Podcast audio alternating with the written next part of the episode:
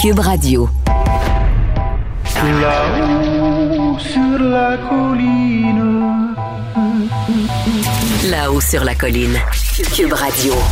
Bon vendredi à tous, bienvenue dans La-haut sur la colline, édition du 3 juin. Marc-André Gagnon qui est là encore aujourd'hui pour vous servir en remplacement d'Antoine Robitaille qui pédale chez nos voisins du Sud. C'est donc la dernière journée de la semaine, mais pas n'importe laquelle, une semaine, on peut le dire, qui aura été mouvementée. D'ailleurs, en deuxième partie d'émission, on fera un retour sur les événements des derniers jours. On va revenir, reculer jusqu'au au congrès de la CAQ du week-end dernier à Drummondville avec nul autre qu'Alain Laforêt de TVA Nouvelle qui en est probablement rendu quoi, à sa douzième ou treizième journée de travail en ligne. Mais d'abord, c'est l'heure de notre rencontre quotidienne avec Rémi. Cube Radio. Les rencontres de l'heure. Chaque heure, une nouvelle rencontre. Nouvelle rencontre. Les rencontres de l'heure. À la fin de chaque rencontre, soyez assurés que le vainqueur, ce sera vous. Cube Radio. Une radio pas comme les autres. Chef de bureau parlementaire à l'Assemblée nationale pour le Journal de Québec et le Journal de Montréal. Rémi Nadeau, bonjour. Bonjour Marc-André. Donc, on revient sur le mono-sujet du jour, soit le retour de Bernard Drainville en politique. On peut dire sans se tromper que sur la colline parlementaire, ça a eu l'effet d'un coup de tonnerre. On sentait même la fébrilité tout à l'heure dans les corridors, j'y étais. Oui, parce que c'est une grosse candidature et euh, euh, c'est à la fois une, euh, je te dirais comme si ce matin c'était une surprise et en même temps ça l'est pas parce que bon les, les, journalistes sur la colline parlementaire ça fait des mois qu'on entend des rumeurs à propos de Bernard Drainville et qu'on s'attend à ce qu'il fasse un retour en politique avec la CAC. son nom avait circulé avant l'élection partielle de Marie Victorin. Euh, qui était sa circonscription euh, lorsqu'il était ministre péquiste. Euh, bon, ça n'a pas été ça, mais même après, son nom continuait de circuler. Bernard s'en est défendu. Il disait qu'il n'était pas question. mais finalement, donc c'est ça, c'est confirmé. Et ce sera dans les vies donc qu'il présentera sa candidature parce que François Paradis ne se représente pas. On en parlera tantôt. donc, dans le cas de Bernard Drainville, les réactions ont fusé. D'abord, Gabriel Nadeau-Dubois qui euh, disait on voit donc euh, les, euh, les, pièces du puzzle qui continuent de, de se placer pour une priorité de la CAC pour la défense de la loi sur la laïcité devant le fédéral, pour les revendications d'immigration. Donc, c'était comme la suite logique. Marc Tanguay du Parti libéral est allé plus loin en disant les masques tombent. C'est vraiment le plan de match là, de gouvernance souverainiste qui se confirme. Ça y est, l'agenda caché. Oui, exactement. Et, euh, et, il a fait référence à Pierre-Carl Pellado. On va tout de suite écouter euh, ce que Marc Tanguay euh, a dit. Je pense que c'est son Pierre-Carl Pellado, Bernard Drainville. Pourquoi?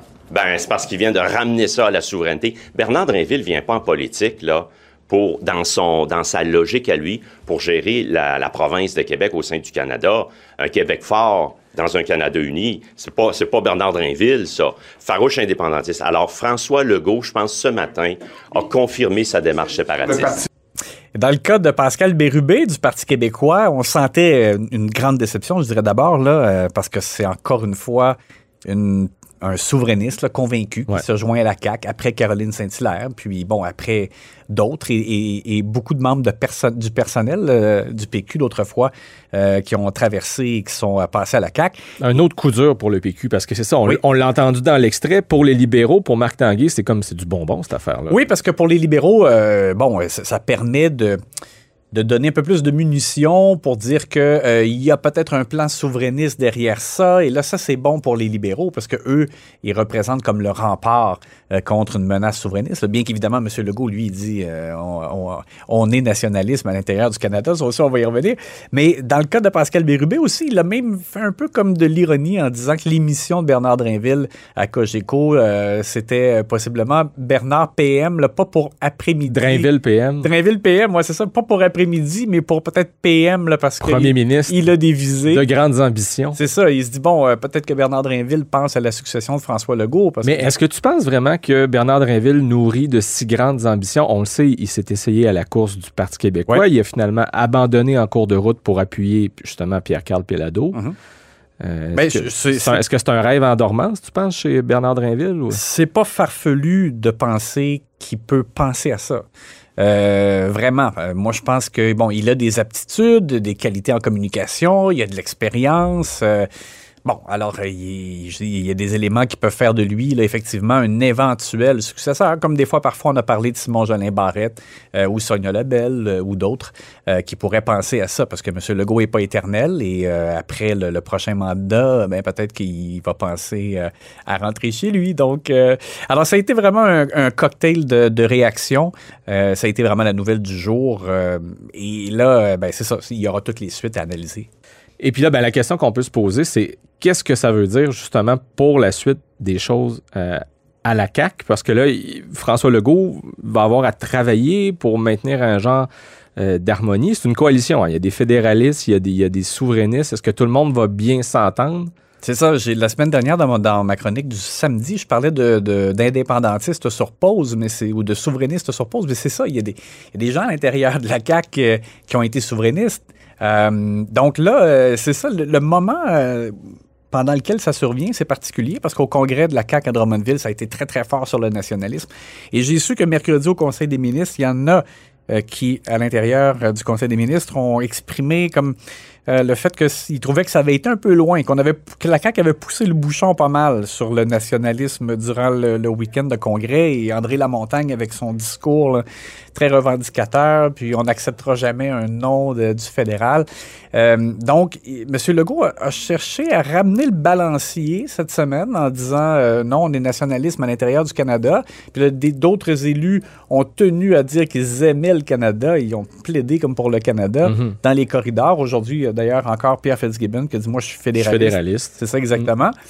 Mais comme un peu Marc Tanguay l'a dit, c'est qu'il y a les paroles de M. Legault, puis en même temps, mais il y a certains gestes. On voit qu'il va chercher Caroline Mhm. Saint-Hilaire, va chercher Bernard Drinville.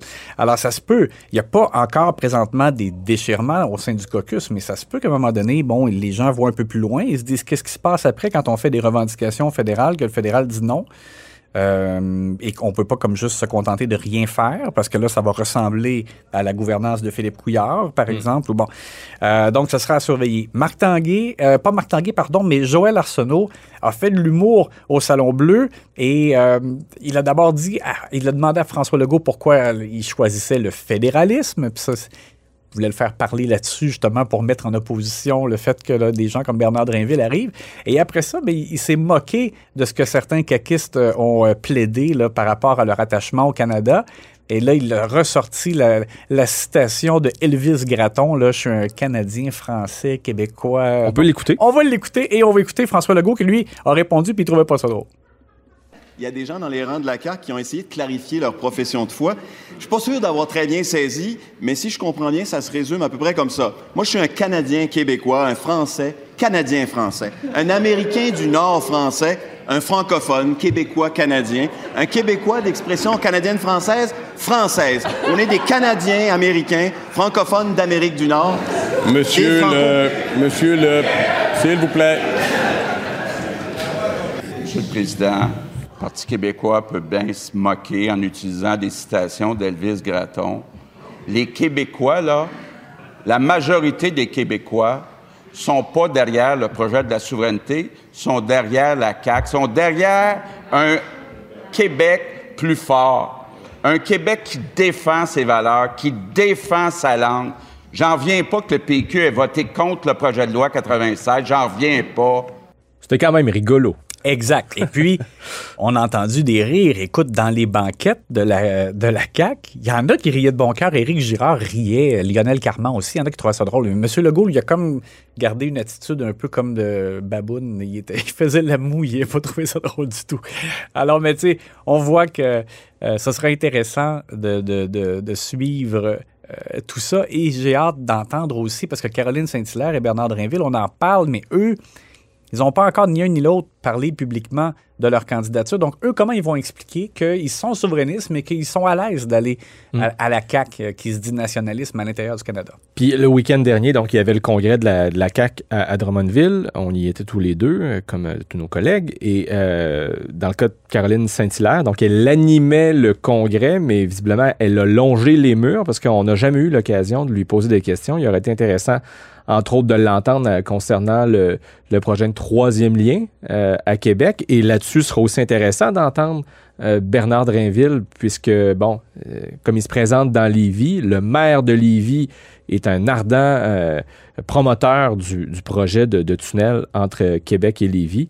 Moi, c'est curieux de voir ce que Bernard Drainville aura à dire et comment il va le défendre. D'ailleurs, c'est ce que Gabriel Nadeau-Dubois a souligné un peu en Ouais. se moquant de lui là, euh, ce matin. Dans le, cas, dans le cas de Caroline Saint-Hilaire, elle s'est même pas euh, placée sur la scène, là, assise avec les autres candidats euh, qui ont été présentés. Il y a quand même 96 candidats, si je, ma mémoire Ouais. est bonne, qui ont été présentés sur la scène le dimanche matin. On sait qu'elle est candidate dans Sherbrooke, mais étant donné qu'elle l'animait, elle, elle a comme pas voulu jouer sur les deux tableaux. Alors, elle a pas été, elle s'est pas présentée euh, sur la scène de- comme telle. Et euh, dans le cas de Bernard Drinville, justement, euh, Lévis, est-ce que c'est complètement. euh, je dirais, est-ce que ça dénature. euh, bon, tu sais, des fois, on dit que les gens parachutés, ça passe pas bien.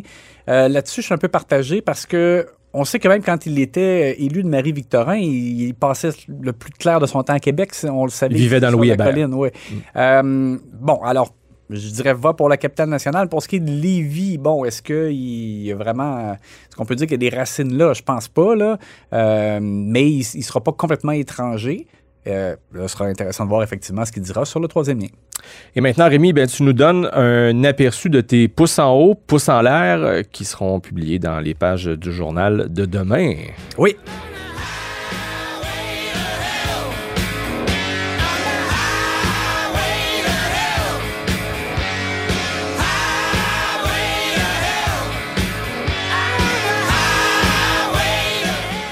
Alors, dis-nous, Rémi, qui envoies-tu cette semaine sur l'autoroute de l'enfer? Je suis en train de penser d'ailleurs qu'il faudrait pratiquement faire jouer Evan de Brian Adams pour faire contrepoids. Le pouce en haut, c'est vraiment Ouais. vers le paradis. Puis le- euh, ben, paradis, parlons-en. J'ai parlé de Oui. François Paradis. On a de la suite dans les idées. Euh, alors, donc, François Paradis a été, je pense, un peu forcé de confirmer plus vite qu'il pensait là, le, le fait qu'il ne sollicitera pas de nouveau mandat. Monsieur Paradis, député de Lévis, a été président de l'Assemblée nationale. Euh, et je veux vraiment lui faire un pouce en haut. Je trouve qu'il a été vraiment à la hauteur de la fonction. Euh, il a bien arbitré les débats, parfois houleux au Salon Bleu. Il a, ga- il a maintenu le respect des élus de tous les partis. Euh, donc, à, à part quelques moments qui ont été plus difficiles, je me rappelle à un moment donné le Marc Tanguay qui, qui restait debout alors que, tu sais, qui défiait Ouais. un peu son autorité. Mais ça a, été, ça a été un bref moment. Je pense qu'il avait trouvé ça un peu difficile, mais, mais, mais hormis ça dans l'ensemble, je trouve que ça a été un bon président. Il y a eu à gérer, entre autres, le, le- le- toute la, la, la controverse de l'habillement de Catherine Dorion. Oui, qui, qui était, tu sais, c'était une question quand même pas facile euh, Mhm. à gérer Ouais. euh, parce que je pense qu'il cherchait à, à protéger euh, le décorum, le, respect de l'institution, puis en même temps faire preuve aussi d'une certaine ouverture, pour- parce qu'on n'est quand même pas figé complètement pour l'éternité. Euh, dans nos habitudes. Et euh, puis l'autre élément que je trouve très important, qu'on l'a un peu oublié parce que c'était en tout début de mandat, mais François Paradis a vraiment fait passer l'institution de l'opacité à la transparence. Parce que avant lui, ben, il y avait Jacques Chagnon, mais dire, même avant Jacques Chagnon, on essayait d'obtenir des informations euh, de l'Assemblée nationale sur des dépenses, par exemple, de voyages, de missions des élus à l'étranger Ou les travaux. Il y a beaucoup ou les de travaux, ou aussi, par exemple, des, des, des dépenses liées à des réceptions qui se, tiennent ici quand des dignitaires viennent. En tout cas, bref, on avait zéro réponse. Et M. Paradis a vraiment ouvert. Et, c'est ce qu'il fallait faire. Je dire, ça n'avait pas de bon sens, tu sais, de, nos- jours, euh, qu'on demande, qu'on fasse de- de- des demandes d'accès à l'information, qu'on soit tout caviardé, pas de réponse, euh, alors que c'est la maison du peuple. Je dire, c'était complètement intolérable. Et François Paradis a vraiment ramené, je trouve, de la lumière, même au point où lui-même a rendu public ses dépenses. On a, on a vu ses factures de nettoyeur, là, sais. Alors là, on peut pas demander plus. Ça a été, tu sais, ça, je trouve que ça a T'as été pas vu de homard. non, il n'y a, pas- il y a pas eu d'homard décortiqué. Non. Euh, alors, bravo pour François Paradis. Euh, Je pense qu'il peut partir la tête haute. Et maintenant, les pouces en bas. Hey, j'avais un autre pouce en haut, j'avais Ah oui, oublié. vas-y. Hey, je veux parler brièvement de Nancy Guillemette de la CAQ, la députée de Robertval. Et ça, c'est le fun parce qu'on parle beaucoup plus souvent des ministres. Et de temps en temps, ben, c'est bien de souligner le travail de, de députés qui sont un peu plus dans l'ombre. Et Nancy Guillemette, elle a présidé la commission euh, transpartisane euh, pour euh, l'élar- l'élargissement, oui, dis-je bien, de l'aide médicale à mourir. Et euh, là, maintenant que le projet de loi a été déposé, Christian Dubé a, a fait preuve d'élégance en, en- en lui laissant à Nancy Guillemette le soin de poser les questions aux intervenants qui sont venus pour la consultation sur le projet de loi. Et euh, M. Dubé a bien fait parce qu'il l'a dit, c'est elle, comme par exemple Véronique Yvon, dans Mhm. les autres partis, Ouais. Euh, qui ont travaillé là-dessus. Et elle a bien fait. J'ai trouvé qu'elle a posé de bonnes questions, serrées, pas de complaisance, pour vraiment avoir un portrait de la situation et qu'on prenne à- dans l'avenir des décisions éclairées pour l'élargissement de l'aide médicale à mourir. Très bien. Eh ben, sinon, on te lit demain, comme à l'habitude, dans les pages du Journal de Québec et du Journal de Montréal. Merci beaucoup, Rémi Nadeau. C'était un plaisir de faire ça avec toi hier et encore une fois euh, aujourd'hui.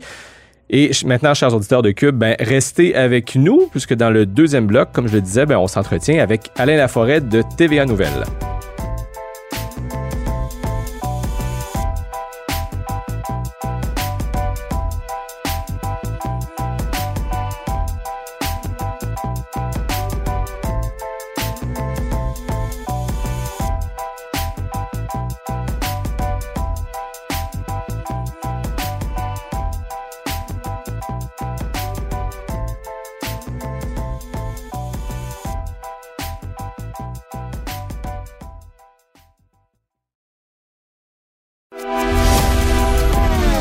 Grand philosophe, poète dans l'âme, la politique pour lui est comme un grand roman d'amour.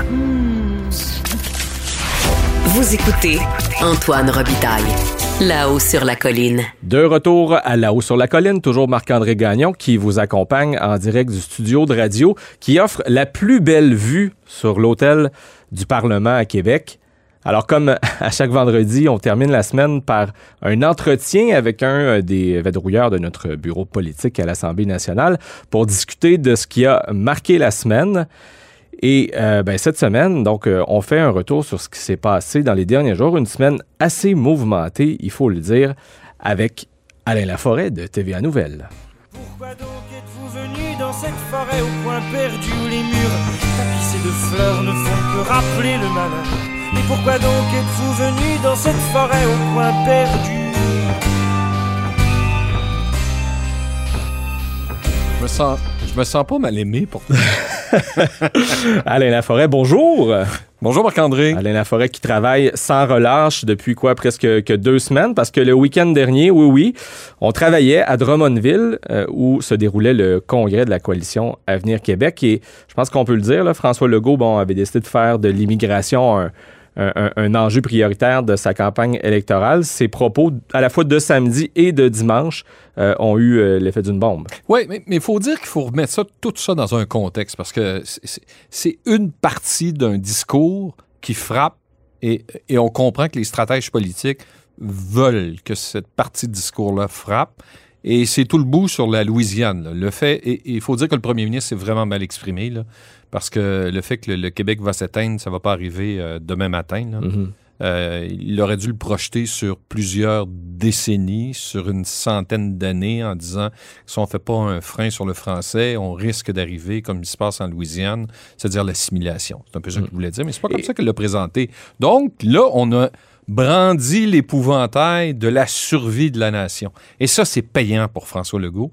Il joue énormément là-dessus depuis qu'il a effectué un retour en politique. là. Ça, il l'a fait dans son discours. Ouais. Mais l'élément sur la Louisiane, sur lequel les partis d'opposition et plusieurs analystes qui l'ont critiqué se sont accrochés, ça, ça, c'était lors de son point de presse. Oui, après, Donc, il est sorti de son discours finalement à ce moment-là. C'était Oui. peut-être pas prévu comme ça. Ben, il l'avait déjà dit aux collègues anglophones.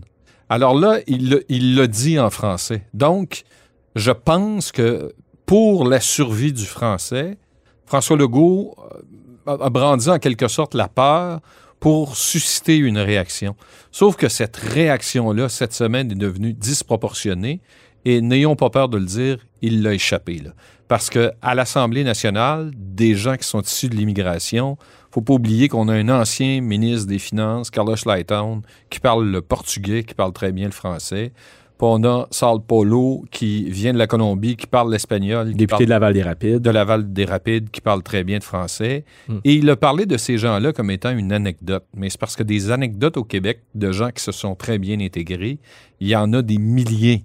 Oui, il y a des gens qui ne s'intègrent pas, et c'est là-dessus que je crois que le premier ministre devrait concentrer ses efforts pour essayer de faire en sorte de mieux intégrer Mhm. des gens qui vivent en ghetto actuellement et qui se concentrent à vivre en anglais parce que c'est facile de vivre en anglais, pas à Chicoutimi, à Montréal. Et il est là le problème. Et, et donc, les partis d'opposition en ont profité pour accuser François Legault de diviser justement euh, les, les Québécois, alors que le thème de son congrès, c'était celui de la fierté. Et un autre moment de fierté euh, qui a été partagé par plusieurs cette semaine, c'était donc le dévoilement de la statue de Jacques Parizeau. Euh, Et ça, ça arrivait à, un, bien bon moment et un bien mauvais moment pour François Legault. Parce qu'on était parti sur la nation, la langue, la fierté, qui est le vrai Québécois? Et tu arrives avec la statue de Jacques Parizeau où on réunit, entre autres, beaucoup de premiers, de premiers ministres. Et je crois que Marc-André, tu étais là lorsqu'on a, on a fait le- l'entretien avec Lucien Bouchard. Un bon 16 minutes. Et c'est très rare que Lucien Bouchard accepte de parler maintenant avec la presse parlementaire. On a vrai. senti qu'il avait un plaisir à le faire. Et là, ça a été au malheur, je dirais, pour le Parti québécois, parce qu'il a parlé du véhicule, le véhicule de la souveraineté. Il est toujours indépendantiste, il croit toujours au pays. On écoute la suite. Peut-être qu'il y aura d'autres véhicules pour euh, la réaliser. C'est pas forcé. C'est vrai qu'il y a eu un parti qui a été identifié à la souveraineté du Québec, euh, qui a fait un long parcours, à qui on doit beaucoup. Alors, mais seulement que les véhicules en politique, ça peut se remplacer. C'est des véhicules. Ça dure le temps que ça rend service, le temps que les gens l'acceptent, À le votre avis- veulent. Ouf. Donc, son véhicule à lui, est-ce que c'est Québec solidaire? Est-ce que c'est la CAQ? Parce que euh, la CAQ, François Legault, parle régulièrement avec Lucien Bouchard. Mhm. Il a dit cependant, et j'ai été témoin de cette discussion-là qu'il a eue avec euh, Pascal Bérubé en lui disant, Pascal, ne change pas. Euh, tu es sur le bon message, tu es un bon député, tu es un passionné, je suis fier de toi. Je l'ai entendu Ouais. de la bouche de Lucien Bouchard dire ça sur Pascal Bérubé. Mais tout ça, ça amène, on reparle. Louisiane, français, fierté, nationaliste, mauvais véhicule. On, nous, on arrive où? Ben, on arrive à l'indépendance, tout ça. Est-ce que l'indépendance est encore à la mode? Est-ce que le nationalisme, parce que c'est ça que le Parti québécois a demandé, Paul Saint-Pierre Plamondon était très habile. Il a mis au défi François Legault Oui. de dire, de d'affirmer parler de souveraineté. devant le fédéral pour récupérer les pleins pouvoirs en immigration, de sortir le spectre de l'indépendance, comme l'a fait Robert Bourassa, comme l'avait fait Maurice Duplessis avec l'autonomisme, comme l'a fait Daniel Johnson père. Et là, ben, qu'est-ce qu'on a fait, nous, les Ben, journalistes? les méchants correspondants parlementaires se sont amusés. Non, mais c'est- c'est c'est- c'est intéressant après de demander, d'essayer de faire du pointage un peu comme, Ben, est-ce que comme on vous, nous- est-ce que vous vivez dans un? Québec fort, dans un Canada uni? Voyez ce que ça donne. On est un parti nationaliste à l'intérieur du Canada. Nationaliste, ça veut dire quoi? Ben, entre autres, protéger, promouvoir le français. Moi, je suis un caquiste, là, puis euh, je, je crois dans les habilités puis les capacités qu'on a d'aller chercher ce qu'on a besoin pour bien faire ce qu'on a à faire au Québec dans l'ensemble canadien. On fait partie du Canada anglais et du Canada français ensemble et notre objectif, c'est de faire avancer le Québec. Pour l'instant, on fait partie du Canada. Il n'y a pas d'enjeu de, se sépa- il y a pas d'enjeu de se séparer. Moi, j'aime bien le, le- le Canada. On est au Québec, on va faire respecter le Québec, mais dans un Canada. Écoute, aujourd'hui, les libéraux sont revenus en citant Elvis Gratton. Non, c'est le Parti québécois. En citant Elvis Gratton. Joël Arsenault, pendant la période de questions. Ah, En raison de la déclaration de Sylvain Lévesque, le, le- le député de Chauveau. Ben, que- parce que, comme je le disais plus tôt, c'est un peu comme, ben, visiblement, en fait, les élus caquistes avaient eu une ligne de presse qui était celle de dire dites que vous êtes nationaliste, mais le mot fédéraliste est interdit. N'allez pas dire que vous êtes fédéraliste. Pierre Fitzgibbon a, a- a osé dire je suis fédéraliste et Mathieu Lacombe, du bout des lèvres, a fini par nous dire euh, ben, je suis nationaliste d'abord, mais donc par la force des choses, je suis aussi fédéraliste, un peu ce qu'il a dit. Et là, ce qui est très drôle, c'est que Bernard Drinville, un ancien ministre de. Et t'en as parlé avec Rémi, là, un ancien Ouais. ministre du gouvernement marois, devra faire une profession de foi quasi fédéraliste. là. Parce que derrière tous les souverainistes, et c'est François Legault qui me l'a déjà dit, il y a un nationaliste. Alors là, c'est un nationaliste à l'intérieur du Canada. C'est toute une conversion pour Bernard Drinville. À suivre, à suivre. Euh, selon mes informations, Bernard Drinville ferait le saut officiellement la semaine prochaine aux côtés du premier ministre François Legault. Dans Lévis. Ce sera surveillé dans Lévis, sur euh, ma belle rive sud. Alors, euh, sinon, on est en fin de session parlementaire, Alain, euh, et on dirait à chaque fin de session, il y a, il y a ces moments particuliers dont on est témoin. Euh, je me souviens, par exemple, de, de- de- d'un discours euh, très émouvant de Dominique Anglade qui avait parlé de la, de la perte de ses parents. Il y a des moments plus, euh, plus heureux ou rigolos, comme euh, hier, Mario Pelcha qui, a- qui s'est mis à Chanter, spontanément, euh, oui, à Capella en plein Salon Bleu. Et un moment, euh, cette fois-ci, plus émotif avec Véronique Yvon. Oui, et c'est c'est- c'est notre collègue Claudie Côté là, qui m'a fait remarquer ça. Euh, on est en plein débat là, sur l'élargissement de l'aide médicale à mourir, puis on sait que Véronique Yvon a, a- a mis son cœur dans cette cause-là, a, a été la, la porte-voix des gens euh, qui voulaient avoir l'aide médicale à mourir au Québec. C'est ce que les gens vont retenir Et beaucoup de, son, de tout son engagement politique. là. De près de 14 ans en politique. Puis on n'a pas besoin d'ajouter autre chose que d'écouter. On était à l'adoption donc du principe Ouais. de ce qui vient De élargir euh, l'aide médicale à mourir. On l'écoute. Je vous cacherai pas que c'est avec énormément d'émotion que j'ai du mal à contenir un peu. Donc, je demande votre indulgence que je, que prends la parole sur... euh, mon Dieu.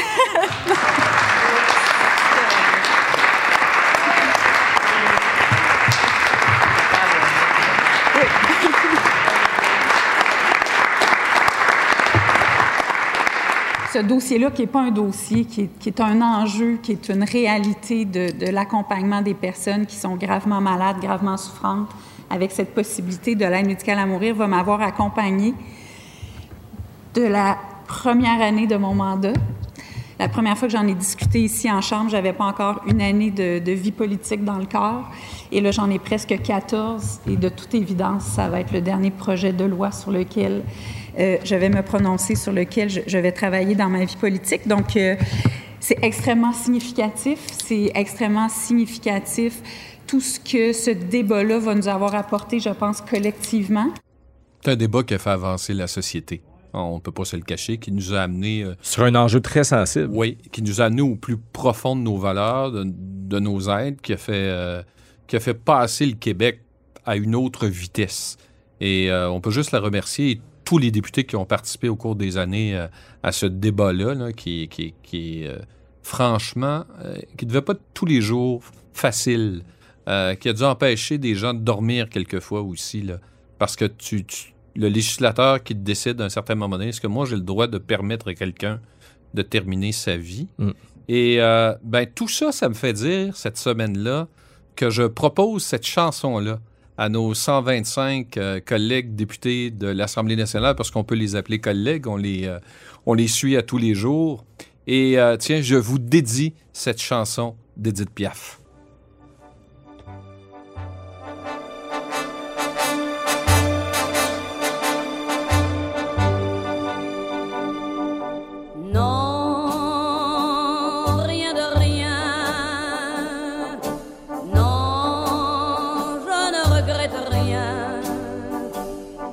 Le bien qu'on m'a fait, ni le mal.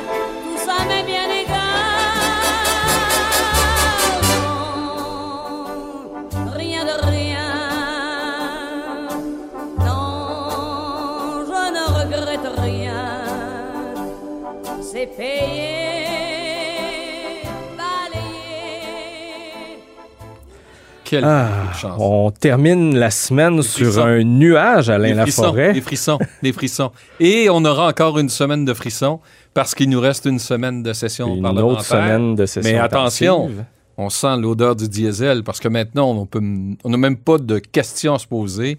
Le rendez-vous, c'est le 3 octobre. Vendredi prochain, tout le monde va rentrer chez eux pour aller euh, préparer à installer les pancartes. Se reposer pendant l'été jusqu'à la campagne Il n'y électorale. aura pas beaucoup de repos, moi. En attendant, ben, Alain Laforêt, on te souhaite du repos euh, ce week-end. Alain Laforêt qui est correspondant euh, parlementaire pour TVA Nouvelles. Et c'est ce qui complète donc cette édition du vendredi 3 juin de Là-haut sur la colline.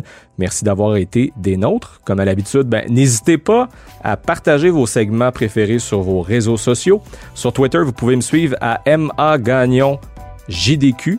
Antoine Robitaille sera de retour à l'animation lundi. Puis c'était vraiment un plaisir de prendre euh, la relève et de terminer la semaine avec vous, chers auditeurs de Cube Radio. À bientôt.